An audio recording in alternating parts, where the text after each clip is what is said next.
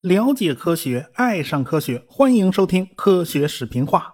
咱们闲言少叙，书接上文。上文书讲到了天空实验室空间站面临着提前坠落的境地啊，主要原因就是因为 NASA 总是装看不见啊，他总是怀着侥幸心理，说白了就是官僚主义发作嘛。现在他不是肯尼迪时代了，那时候那真是舍得花钱。而且是专门要做最困难做的事情啊！这简单的事儿人家看不上眼。可是现在不比当年了啊！主要的资金都是用来研发航天飞机了，其他的项目都没什么钱嘛。所以 NASA 就盼着航天飞机啊，你早日上天呐啊！天空实验室你晚一点掉下来啊，你再坚持坚持。这样的话呢，航天飞机就能搭把手把这个天空实验室啊再往上推一推啊，这不就圆满了吗？但是这老天爷就是没有给 NASA 这个机会，人家太阳大爆发，日冕物质大抛射啊，结果经过一连串的连锁反应，就导致高层大气被加热，热了以后人家就体积膨胀了嘛，所以天空实验室运行的轨道上的空气密度啊就比过去大，阻力呢也变大了，所以天空实验室啊会提前坠落到大气层，航天飞机还早着呢，哈，看来根本就。等不到航天飞机了，就在 NASA 招了一帮工程师来商讨对策的时候，巧不巧，苏联人凑了一个热闹。其实呢，当时美苏关系已经相对缓和了，因为美国打越战打的元气大伤，反正呢登月也赢了，是吧？那 NASA 也就没有必要和苏联人虎着脸装酷，对不对？这次啊，真的不是苏联人主动想凑热闹，这实在是个意外事件啊，纯属意外啊。这是怎么回事呢？是苏联人的一颗卫星掉下来了。你掉下来就掉下来呗，这有什么大惊小怪的呢？哎，主要是这事儿闹大了。早在一九六一年的时候，苏联人为了反航母的需求啊，他需要建立一个太空的监视网络，就是说呢，要发射一大批卫星。这个任务就交给了切洛梅的设计局。这个卫星监控网呢，说白了就是在太空里面用大功率的雷达来监视海面上的船舶。要想看得清楚呢，雷达的功率就必须足够大，而且轨道要足够低才行。如果用太阳能电池板的话，这面积太大，空气的阻力呢就不能忽略了。这样的话呢，跟卫星上去转不了多长时间呢，就会掉下来，是严重影响卫星寿命的。可是你不用大号太阳能电池板吧？这电力又不够，这东西简直是个电老虎。那那该怎么办呢？那这切洛梅作为总设计师啊，他就向上打报告啊：咱能不能用核动力呀？啊，咱用同位素电池啊？上边还真就同意了啊。所以这批卫星采用的都是核动力技术。不过呢，谢洛梅的新火箭他迟迟拿不出来，所以上级呢就把这项目给了军械库设计局。我查不着这个军械库设计局是何方神圣啊，但是我知道啊，发射这一系列卫星用的是南方设计局的旋风二型火箭。这种火箭呢，实际上就是 R 三六洲际导弹改装的，北约给的代号叫 SS 九。这个总设计师就是杨格尔，他专门为苏联军方设计洲际导弹。如果没有这个家伙，恐怕苏联的战略火箭军都要难产了。这是。后来呢，他也参与了登月计划。你登月舱还是他们负责设计的嘛？但是最后他也没用上，对吧？不过他们就此涉足了卫星发射项目。毕竟呢，导弹和运载火箭都是一码事儿。不过呢，苏联为了减轻卫星的重量，而且简化难度，还是把这个计划呢拆成了两部分。一部分呢是雷达监视卫星啊，一种是光学监视卫星。拆成这两部分呢，苏联的这个火箭呐、卫星啊都可以满足要求。苏联的卫星啊，全都是用“宇宙叉叉叉”来当代号的，你都不知道这颗卫星到底是来干什么的。实际上呢，这一系列卫星呢，都是由多个设计局完成的，而且用途各不相同，可以说五花八门。其中呢，就包括失效的飞船啊，这联盟号打上去无人测试一下，结果栽了，栽了那就不能给正式编号嘛，你就给他个“宇宙叉叉叉”的编号。所以呢，他这种编号方式就弄得外界晕头转向，你都不知道是谁干的。但是使用核动力这个方案呢，还是保留下来了。海洋监视卫星呢，还是要用核动力的。这种装置呢是利用放射性同位素的衰变产生热量，利用这个热量来发电。这就和一般的那个核电站那核反应堆啊都不不一样啊。不过苏联人呢还是喜欢用钾钠合金把热量从核心部分给带出来。钾钠合金呢在常温下是液态的，这是一种金属啊，所以它传热效率就非常高。苏联人在核反应堆上也喜欢用这玩意儿，特别是在潜艇上。不过这东西缺点呢就是对金属管道有腐蚀性，比较麻烦，也不太安全。不过放在卫星上呢，倒也还好，毕竟这卫星它离得远嘛。不过当时的世界人民啊，普遍对核动力卫星比较反感，不太喜欢这东西。苏联人也就不敢大肆宣扬，因为呢，这个核动力卫星要是掉下来，造成了核污染，那是如何是好呢？是吧？这玩意儿谁都不愿意。其实呢，那个年代美苏两国都考虑过核动力飞行器。他们甚至研发了核动力的轰炸机，但是也考虑到啊，这万一掉下来呢，它就造成核污染了嘛，最后也就不了了之了。美国人甚至开发过一款巡航导弹，这巡航导弹长得跟一节列列车车厢那么大。他们这意思就是，这颗核动力的导弹啊，那反正动力无限嘛，咱就在欧洲上空一直飞着，一直转悠啊，这个可以长时间飞行。万一看见苏联图谋不轨，想入侵西欧，那这颗导弹就一猛子扎下去啊！这个离得太近了嘛，这苏联人连反应的时间都没有。结果这个计划一提出，就把欧洲人吓得亡魂皆冒啊！天哪，这东西要掉下来，我们受得了吗？所以在当时啊，但凡是带核动力的，在天上飞的东西，都让人提心吊胆的。所以苏联人要考虑很多因素。他也不敢说拍胸脯打包票，这卫星就不会往下掉嘛。特别是这种低轨侦察卫星啊，所以呢，他们就在这个卫星上安装了一个小火箭，发现不对劲，这小火箭立刻就点火，把核动力装置送到九百三十公里高的轨道上，在这个轨道上，那且掉不下来呢啊，这样就可以确保这个玩意儿啊万无一失。一九七零年，苏联发射了宇宙三六七号卫星。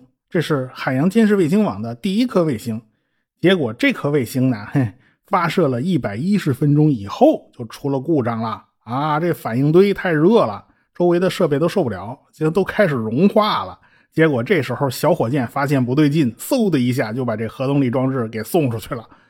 好在呢，靠着备份的太阳能板呢，这个卫星还做了一些实验，算是部分完成了工作，验证了一下技术的可行性。折腾来折腾去，苏联人的监视卫星呢才趋于完善，总算是可以安安稳稳的开始工作了啊！也不需要再装太阳能电池板当备份了，就完全靠内部的这个同位素电池提供能源。组网啊，它不是说一颗卫星就能完成的，你必须发一大堆，所以越来越多的核动力卫星呢就被发射到了太空。哪知道啊，到了一九七七年，又出大事了。苏联发射了一颗新卫星，叫宇宙九五四。这颗卫星的重量呢，达到了三点八吨，装了五十公斤的核燃料。啊，这些铀二三五呢，依靠衰变释放热量，然后用这些热量来发电。哪知道啊，这个卫星啊，在太空里头折腾了三个月以后呢，就出了问题了。它完全不受控，它只能听天由命了。结果这颗卫星的轨道呢就越来越低，你这儿偷偷摸摸干点啥？你当美国人不知道呢？那美国人也不是吃干饭的，人家北美防空司令部负责监视太空里的可疑目标嘛。这个宇宙九五四号轨道突然降低，这美国人马上就发现了，他们立刻找到苏联人交涉：“你弟那颗卫星咋的啦？”苏联人只能说实话呀，这颗卫星不听话了，失控了。本来那小火箭呢？应该在出现问题以后呢，把这反应堆从卫星上摘下来，然后一口气推到九百公里高的轨道。从九百公里这个高度上，大概要过千年万载才会掉下来。到那时候呢，这个上面的核燃料已经衰变的差不多了，也不用再担心啥了。但这一次啊，这小火箭哑了，它没启动，所以这个反应堆肯定会跟着卫星一块坠落下来。不过呢，苏联人对此还是有信心的啊！这卫星又不大，是吧？这些东西都会在大气层里边完全烧光的。最后呢，这烧完了就分散在整个大气层之中嘛，被充分稀释以后，放射性也就微乎其微了啊！大家还是不用担心啊！稍安勿躁，稍安勿躁。这美国人掐指一算呐，这颗卫星很可能就掉在加拿大境内，可把加拿大总理特鲁多给吓了一跳啊！这总理也叫特鲁多啊，没错，这当年这加拿大的总理啊，就是如今这位加拿大特鲁多总理他爹哈，可不一个姓是吗？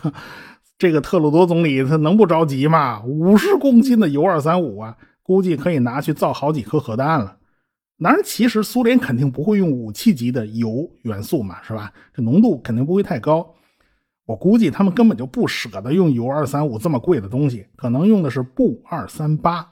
这个东西呢，比较适合做同位素电池。呃，加拿大人急得不行，美国总统卡特呢倒是不以为然，因为他自己是核工程师出身，他是少有的美国理工科出身的总统。再说了，这反正掉人家家，又不是掉美国，你着啥急呀？你怕啥是吧？如果呢能捡到苏联卫星的残骸，说不定还能掌握一些苏联的有用的情报啊，这都是好事所以当时美国人本着呃死道友不死贫道的心情，就在那儿看热闹。到了一九七八年的一月二十四号，宇宙九五四号卫星就跌跌撞撞地掉进了大气层。苏联人说这颗卫星基本上都烧光了嘛？啊，可是有很多加拿大人看到了残骸从天而降，散布在了贝克湖地区。当时这湖里呢，还有一支赛艇队队在那集训，他们看到了掉下来的碎片，据说他好奇心太重啊，你还摸了摸，可能沾染了放射性，所以这这东西你不要乱摸，这好奇害死猫啊！这是。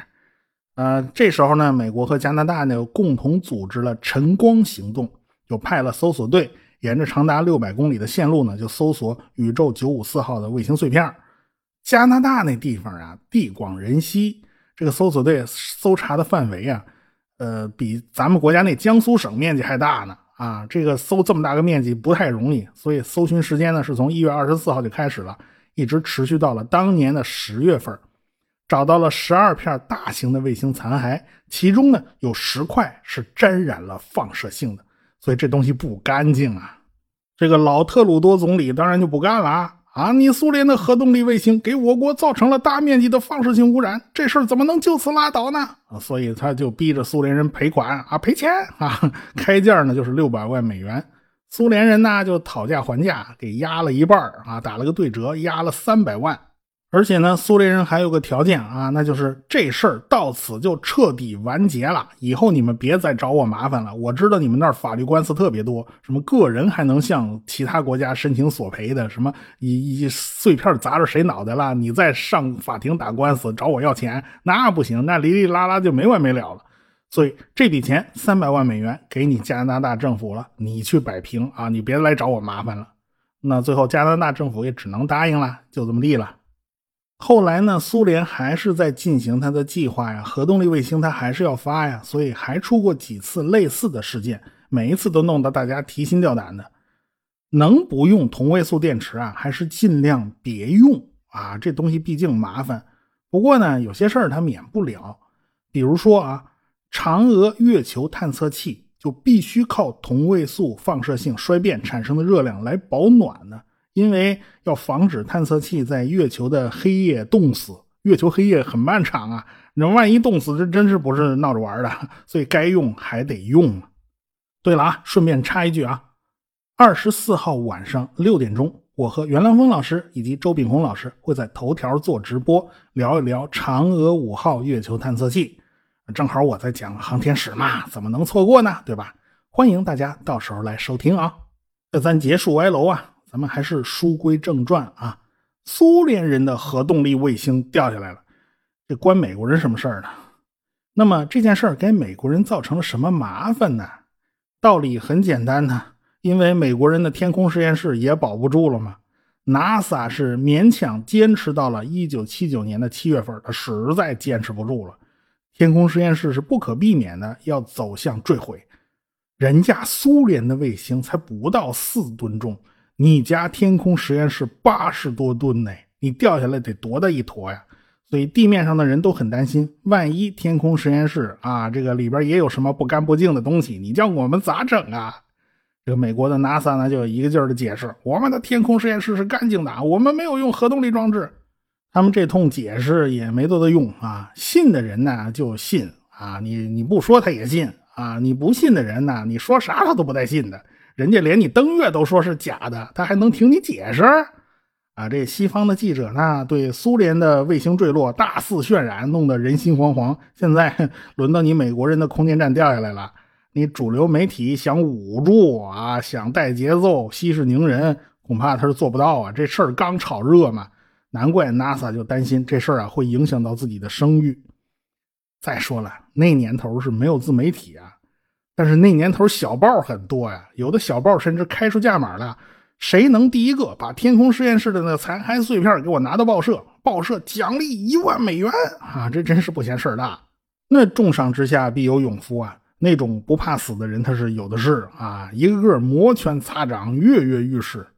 这 NASA 顿时是一个头两个大，他们可不希望残骸掉到地上，最好您掉到海里，掉到深海大洋。所以呢。NASA 的工程师就努力的给空间站发指令：你开发动机推两下，千万别掉到有人居住的地方。但是天空实验室只有调整姿态用的发动机啊，它没有主发动机，所以也没有办法做太大的调整。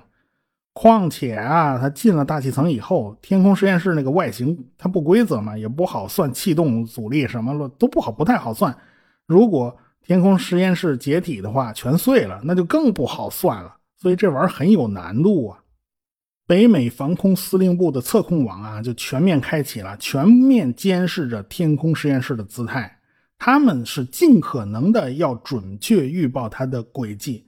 全世界的监控雷达呢，也都紧盯着这个即将坠落的空间站。在我们中国华北的野狐岭上，我国的一座大型相控阵雷达也在紧盯着天空实验室的轨迹。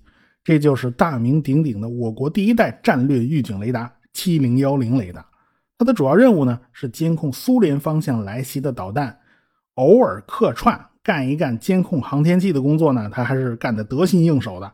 它只开了四分之一的收发单元，就看到了天空实验室。天空实验室啊，它面积大嘛，是吧？它这个容易看啊，这东西太显眼了。那我国的科研人员那也不是吃素的，他们一直在监控天空实验室的动向。预测出来的轨道数据和美国人相比呢，并不逊色，这已经是很了不起了。本来呢，美国人是想啊，让这个空间站调到南非开普敦东南一千三百公里的地方，可惜这个人家天空实验室不太听话啊，人家就是硬撑着多飞了一段，结果就调到了澳大利亚西边的陆地上。好在澳大利亚呢，它也是地广人稀，也没有造成什么麻烦。九天以后，附近的珀斯市正好举办选美比赛，人家顺手就把天空实验室的一大块残骸拉去装饰舞台了。看来在那时候，人家就已经定下志向了，就打算冲出地球，移民宇宙了。回想起来啊，那个时候咱们还是比人家差着半截啊，因为那个时候咱们最多能想起来卖个宇宙牌香烟呢，是吧？当然啦，也不是所有的澳大利亚人都这么乐观啊，这么有趣。有个小镇呢，居然就给 NASA 开了一张四百美元的罚单。那啥理由呢？是说 NASA 乱丢废弃物，破坏环境啊！你别说，澳大利亚人这环保意识还是真强。也不知道到后来这 NASA 到底给没给钱呢？反正那张罚单还在那儿立着呢，估计 NASA 是没给。反正呢，到此为止。天空实验室空间站彻底终结，美国的第一个载人空间站 game over 了。下一个空间站呢，可就不是美国人一家自己搞的了，而是展开了广泛的国际合作，拉了一大堆小伙伴们愉快的玩耍。那其中呢，也少不了俄罗斯的合作嘛。要知道啊，这一九七九年可是带有转折性的一年，因为这一年的年底呀。阿里亚纳一号火箭从法属圭亚那的库鲁航天中心发射成功了，也就是说，世界航天界呢又多了一个新的玩家。欧洲人打算联合在一起，跟美苏两国展开竞争。一九七五年，印度在苏联的火箭发射场发射了自己的一颗卫星。到了一九八零年，印度在自己的发射场又成功的发射了一颗卫星。至此。航天界的第二梯队基本上成型了，基本上凑齐了，玩家是越来越多。别忘了前边还有中日两国呢。美国和苏联呢早有合作的心思了，考虑的呢就是对宇航员进行救援工作。万一啊哪边的宇航员遇上麻烦了啊要出事了，另一国那飞船刚好在附近，你是不是可以伸出手来搭一把呢？是吧？苏联呢，一九七零年上映了一部电影，讲的就是这档子事儿。当然了，这个苏联人肯定是把自己描绘的跟朵花似的。苏联人以广博的胸怀救了落难的美国宇航员，所以这个电影作为一个信号呢，就被美国人看在眼里了。哦，看来有门哦。后来呢，双方就是交往的比较顺利了。尼克松和苏联部长会议主席柯西金正式签署了一个协议，要在一九七五年实现阿波罗和联盟号飞船的对接飞行。也就是所谓的阿波罗联盟任务，地上的领导人要握手，太空里的宇航员也要握手，这多么具有象征意义啊！于是呢，苏联的宇航员里昂诺夫就急匆匆地赶赴美国。在此之前呢，他在苏联已经接受了大量的培训，特别是英语的培训啊。去了人家地盘，不会说人家的话，这玩意儿别扭是吧？这一次呢，他是要去休斯顿。和美国的同行们切磋切磋，交流交流。毕竟技术上的麻烦事儿啊，还多着呢。我们下次再说。科学声音。